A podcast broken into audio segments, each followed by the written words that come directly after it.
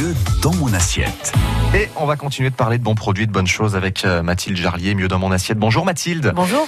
Alors, euh, vous allez nous parler du banh mi aujourd'hui. Oui, aujourd'hui, on va partir un peu en voyage, direction le Vietnam, pour parler d'une spécialité de ce pays hein, que l'on trouve facilement dans les rues d'Hanoï ou d'Ho Chi Minh.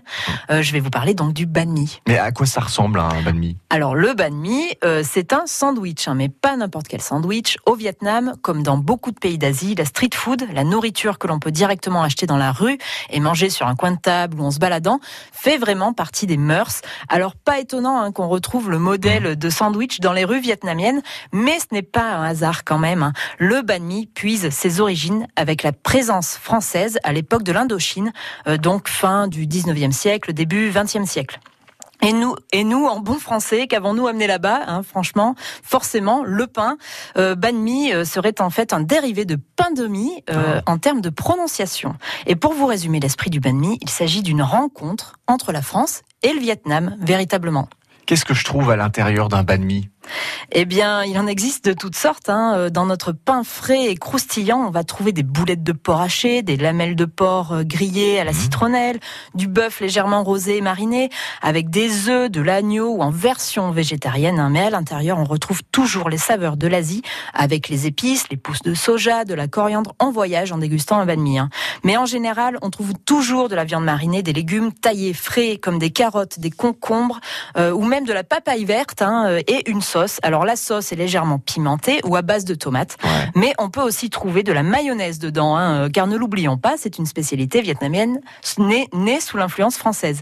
Et avec ça, on va aussi trouver dans le sandwich de la coriandre, donc comme je l'ai dit tout à l'heure, euh, fraîche, euh, des, des- des cacahuètes pilées aussi. euh, c'est très frais, hein, ça tient bien au corps. Bref, c'est un sandwich vraiment parfait pour la pause déjeuner et ça change de notre éternel jambon beurre. Oui, c'est sûr. On peut en manger où du coup à Clermont dans le coin là? Alors, à Clermont, euh, oui, euh, on a une adresse parfaite hein, pour cela qui est vraiment dédiée à la street food. C'est le Lag Café. Mhm. Euh, le Lag, hein, qui est situé rue Lamartine, à deux pas de la place de Jode, propose les banh mi sur sa carte avec du poulet, des carottes, des concombres, de la coriandre, des cacahuètes et un peu de mayonnaise.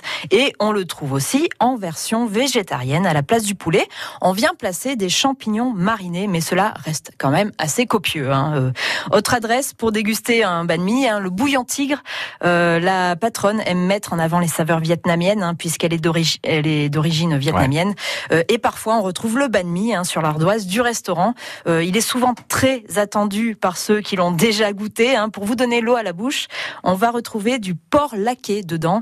Euh, il n'est pas souvent à la carte, mais il vaut vraiment, vraiment le détour. C'est très pratique à manger le midi. euh, C'est ça. cale bien, c'est efficace euh, et c'est un, Simple et une efficace. bonne idée effectivement. Merci Mathilde. Merci. Et vous retrouvez tout ça sur francebleu.fr. On se retrouvera nous demain aux alentours de 10h35. À demain. À demain.